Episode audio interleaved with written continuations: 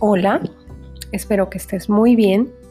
Pues vamos a empezar nuestro capítulo de Manual del Usuario el día de hoy. Es un placer estar contigo. Espero que te hayan gustado los anteriores capítulos. El día de hoy tenemos un capítulo muy interesante porque vamos a hablar sobre las emociones. Ya te había platicado anteriormente. Y pues bueno, vamos a empezar con nuestro mantra. Y digo nuestro porque sé que ya lo estás repitiendo conmigo. Yo no soy responsable de tus heridas. Tú no eres responsable de las mías. Te libero y me libero. Porque sí, en efecto, nadie es responsable de tus heridas. Vamos a empezar.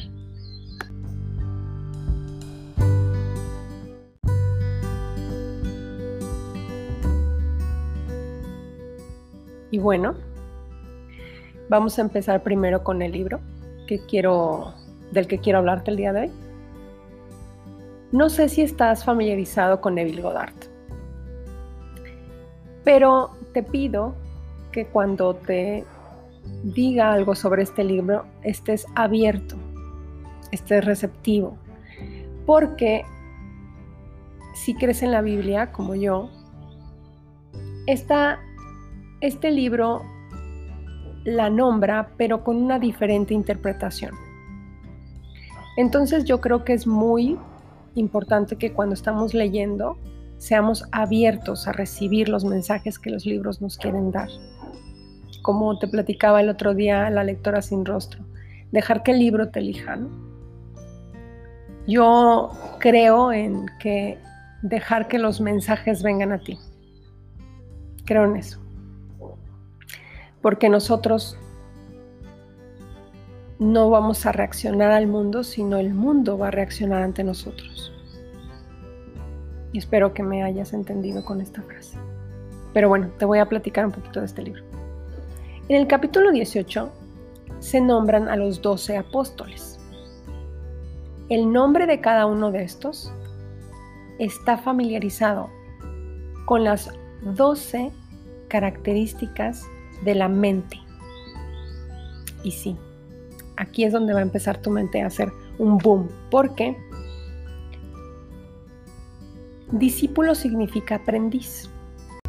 Entonces hay una parte en donde este libro dice que las doce disciplinadas y puestas bajo mi control ya no se llamarán siervos, sino amigos ¿Qué quiere decir con esto? Que tus 12 características mentales disciplinadas trabajan a tu favor y por lo tanto son tus amigas. Pero también pueden ser tus enemigas. También pueden lastimarte. ¿Por qué? Porque tu mente puede hacerlo. Entonces, lo importante de este texto es que cada uno de los discípulos tiene una característica que voy a narrarte brevemente. Si quieres un poquito más de información, en mi Instagram, arroba cirml, puedes ir el día que salga este post, que es el día martes 20 de julio. Voy a poner uno explicándote un poquito más sobre las 12 características de la mente. Entonces ahí puedes investigar un poquito más y además te voy a dejar el texto para que puedas bajarlo de internet y leerlo. Y bueno, te voy a explicar rápidamente qué significan las 12 características mentales y los 12 discípulos. Cada atributo de cada discípulo. Lo marca como Simón Pedro, significa Pedro piedra. Y Pedro es el guardián del templo. Y el oído su atributo. Por lo tanto, tú, Pedro, Simón Pedro, eres guardián de tu templo, de aquello que lo dejas entrar en tu oído. ¿Sí? Luego viene Andrés, que es hermano de Pedro. Y Andrés significa valeroso. Este nombre proviene del, del griego y significa valeroso. ¿Y por qué hermano de Pedro? Porque la valentía, se necesita valentía para proteger tu templo, para proteger todo aquello que escuchas y todo aquello que entra en tu mente. Y aquí es donde se pone muy interesante, ¿no? Porque la tercera y la cuarta característica de la mente es Jacobo o Santiago, que significa sostenido por Dios, recompensado por Dios, justo. Y viene acompañado de Juan, porque Juan significa Dios perdona, el amado por Dios. ¿Y por qué la justicia vendría acompañada del amor? Porque solamente de conocernos a través del amor, nuestro juicio se volverá un no juicio. Y entonces habla de que Dios es amor y como Dios es amor, no juzga. ¿Por qué te juzgas tú? Y aquí si te das cuenta ya llevamos cuatro características mentales importantísimas. El ser equilibrado y no dejar pasar todo por tu oído. El tener atrevimiento y coraje y ser protector de ti mismo, de tus pensamientos. El ser justo, el no tener juicios ni de ti ni de nadie. Y el de amarte infinitamente, como Dios amó a Juan. Después vienen otras dos características también acompañadas, porque bueno, los que te acabo de decir eran hermanos. Simón Pedro era hermano de Andrés. Santiago era hermano de Juan. Y ahora va los otros dos apóstoles que siempre ponen juntos que es Felipe y Bartolomé. Bartolomé significa imaginación. Y Felipe dice, cuando me veas a mí verás a mi Padre, y mi palabra se convertirá en carne. ¿Por qué vienen estas dos cualidades juntas también? Porque la imaginación necesita de la palabra para convertirse en carne. ¿Qué quiere decir? Todo aquello que me digo se manifiesta. Y aquí hay que, tener mucho cuidado. ¿Por qué me hablo así? Si me estoy diciendo continuamente estoy gordo, estoy feo, se manifiesta. Y a lo mejor no se manifiesta en un espejo, se manifiesta en mi pensamiento, porque yo me la voy a pasar pensando en eso. ¿No? Entonces te voy a explicar los siguientes apóstoles. Tomás lo maneja como las creencias de otro no afectan mis creencias. Es aquel que tiene la fuerza de no reaccionar ante el mundo. Mateo, en cambio, dice que significa don de Dios deseos del hombre son regalos de Dios. ¿Por qué vienen juntas estos dos? Porque tus deseos son regalos de Dios. Y las creencias de otros no tienen por qué afectarme. Si yo creo fielmente y firmemente en que voy a conseguir algo, Lo voy a conseguir y será un regalo de Dios. Después viene el noveno apóstol, que es Santiago. Y a él lo ponen como la mente clara, aquel que discierne. Tadeo es gratitud. Abre las ventanas del cielo y permite que todo se derrame ante ti. Simón, el discípulo 11, solo escuchaba las buenas noticias. Y Judas, el discípulo 12,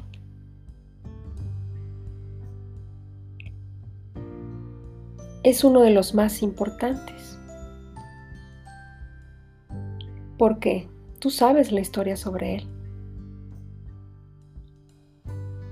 Y dice así, Judas sabe que el hombre sabe que debe morir a lo que era antes para poder llegar a lo que desea ser.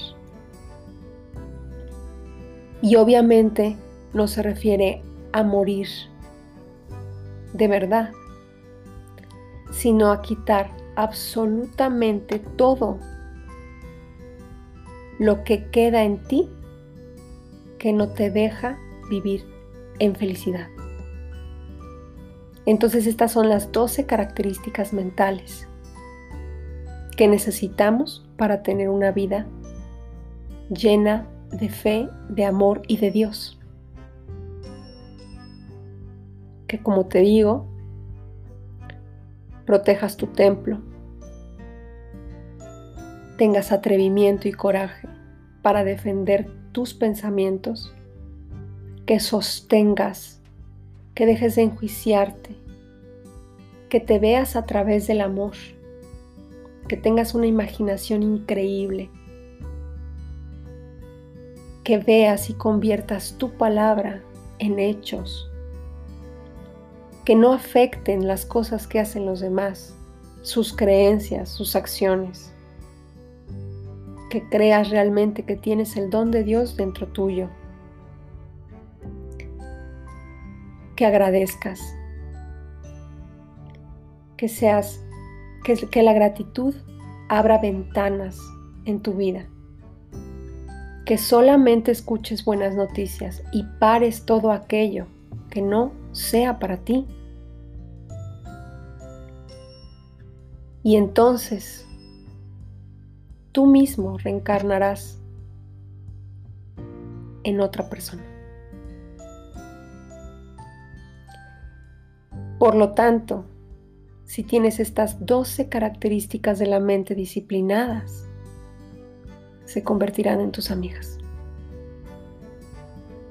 Y es por esto que este libro se me hizo sumamente interesante. Porque es verdad, si entrenas tu mente para amarte, todas las cosas bonitas van a pasar.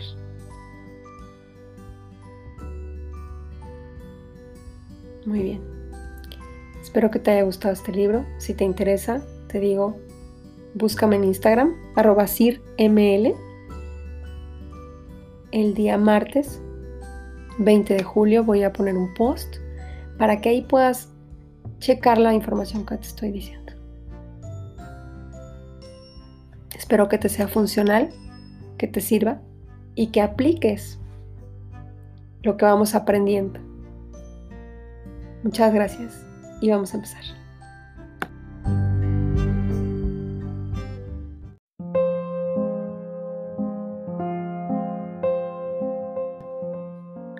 Y bueno, para poderte hablar de las emociones, voy a utilizar un cuento. Este cuento se llama El pájaro del alma y fue escrito por Mijal Snunit. Y empieza así. hondo, muy hondo, dentro del cuerpo, habita el alma. Nadie la ha visto nunca, pero todos saben que existe. Y no solo saben que existe, saben también lo que hay en su interior. Dentro del alma, en su centro, está de pie sobre una sola pata un pájaro, el pájaro del alma. Él siente todo lo que nosotros sentimos. Cuando alguien nos hiere, el pájaro del alma vaga por nuestro cuerpo, por aquí, por allá, en cualquier dirección, aquejado de fuertes dolores. Cuando alguien nos quiere, el pájaro del alma salta, dando pequeños y alegres brincos yendo y viniendo, adelante y atrás. Cuando alguien nos llama por nuestro nombre, el pájaro del alma presta atención a la voz para averiguar qué clase de llamado es ese. Cuando alguien se enoja con nosotros, el pájaro del alma se encierra en sí mismo silencioso y triste.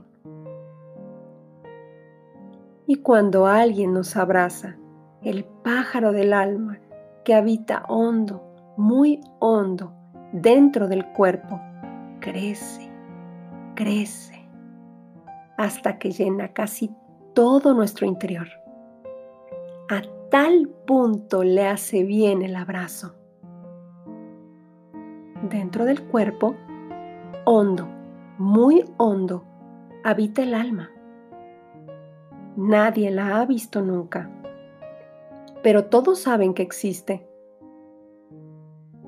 Hasta ahora no ha nacido hombre sin alma, porque el alma se introduce en nosotros cuando nacemos y no nos abandona ni siquiera una vez mientras vivimos. Como el aire que el hombre respira desde su nacimiento hasta su muerte. Seguramente quienes saben de qué está hecho el pájaro del alma, es muy sencillo. Está hecho de cajones y cajones. Pero estos cajones no se pueden abrir así como así. Cada uno está cerrado por una llave muy especial y el pájaro del alma es el único que puede abrir sus cajones. ¿Cómo?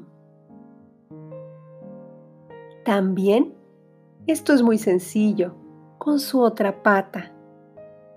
El pájaro del alma está de pie sobre una sola pata y a la hora del descanso gira la llave moviendo la manija y todo lo que haya dentro se esparce por el cuerpo. Y como todo lo que sentimos tiene su propio cajón, el pájaro del alma tiene muchísimos cajones.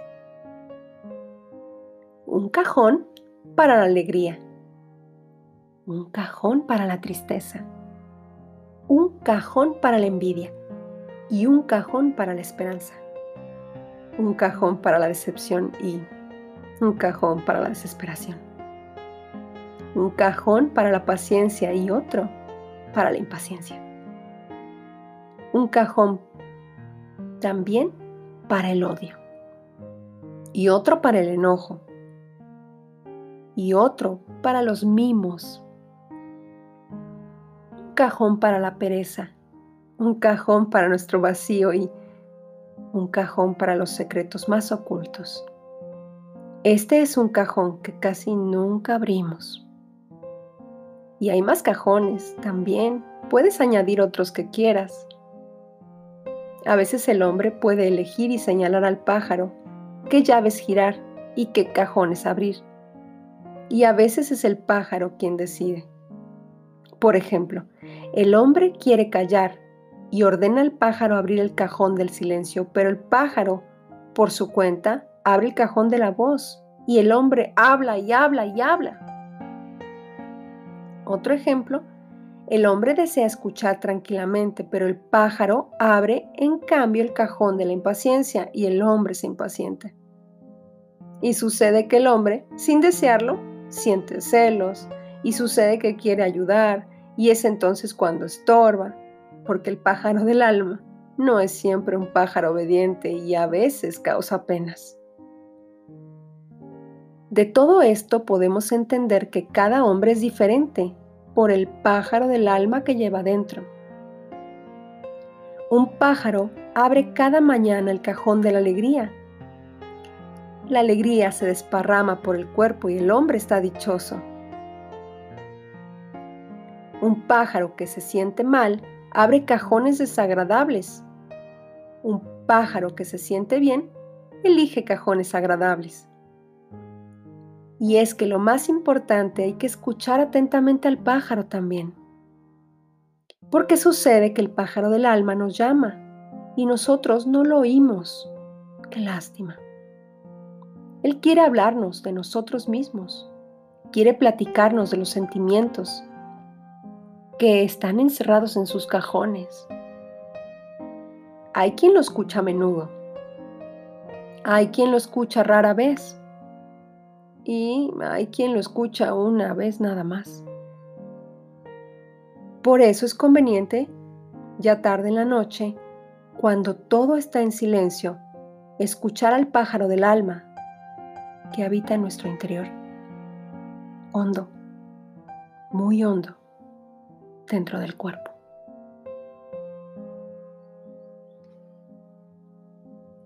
Espero que te haya gustado mucho esta historia porque ella resume lo que pasa con las emociones. Las emociones se esparcen en todo el cuerpo.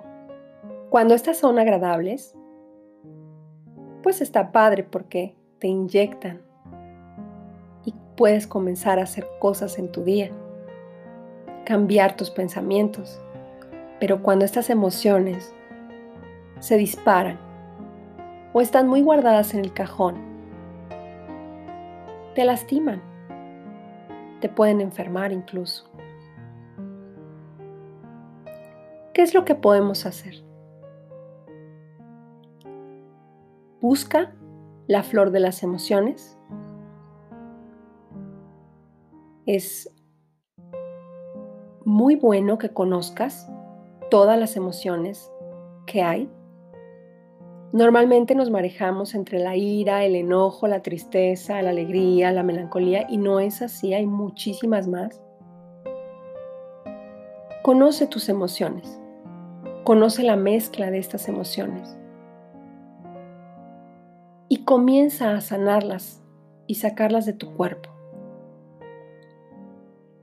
Piensa en eventos que te hayan tal vez lastimado y como si aplicamos en el libro de Neville Goddard. Empiézalos a elegir. Solo deja las cosas positivas que un evento doloroso te haya dejado. Y solamente así vas a poder sanar. Solamente así vas a poder liberar. Hace unas horas alguien me dijo, ¿Por qué tengo que responsabilizarme por todo? Me lo dijo enojada, ¿no? Y yo le dije, quizá porque no estás acostumbrada a que las cosas que pasan, tú las viste así.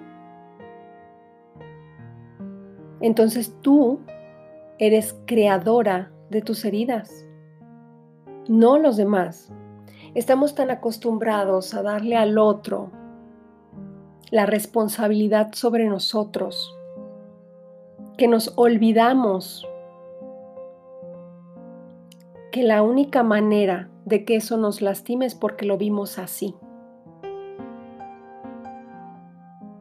Este es un ejemplo. Y fuerte. Una violación. Si yo utilizo un episodio tan horrible, porque lo es, como una violación, para marcarme en mi vida y dejarme caer para siempre, entonces el violador ya ganó. Si yo utilizo mi vida para que ese hecho que me pasó lo convierta en un pensamiento y comience a hacer cambios en mi vida para poder ayudar a otras personas a que no cometan tal vez los mismos errores que yo, para poder ayudar a otros a orientarse, para poder iniciar tal vez un movimiento de protección. Entonces estoy utilizando un evento que me pasó y transformándolo en aprendizaje, responsabilizándome de la manera en la que lo estoy viendo. No me voy a responsabilizar del hecho, no lo voy a hacer, me voy a responsabilizar de cómo yo lo veo para poderlo trascender, para poderlo sanar. Y entonces sí, vamos a estar hablando de sanación espiritual, sanación emocional. Entonces, ¿qué recomiendo? Habla más seguido con tu pájaro del alma. Abre esos cajones que están en lo profundo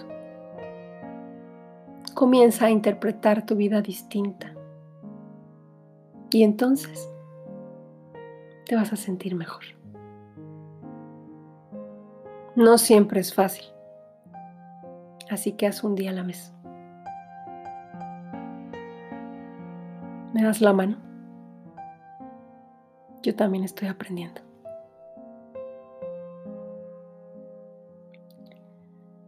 Muchas gracias por estar aquí. Gracias por escucharme. Gracias por seguir. Te pido que lo compartas. Si tú piensas que le puede ayudar a alguien más, compártelo. Muchísimas gracias. Sígueme en mis redes sociales, arroba cirml, en Instagram, en YouTube siempre sé feliz. Ahí puedes encontrar muchas meditaciones. Y pues bueno, también tengo el Facebook Meditación y Calma. Ok, entonces espero, te espero por ahí. También ahí me puedes escribir cualquier duda, cualquier sugerencia. Adelante. Muchísimas gracias. ¿Algún libro que quieras que, del que hablemos? Y pues muchas gracias. Nos vemos.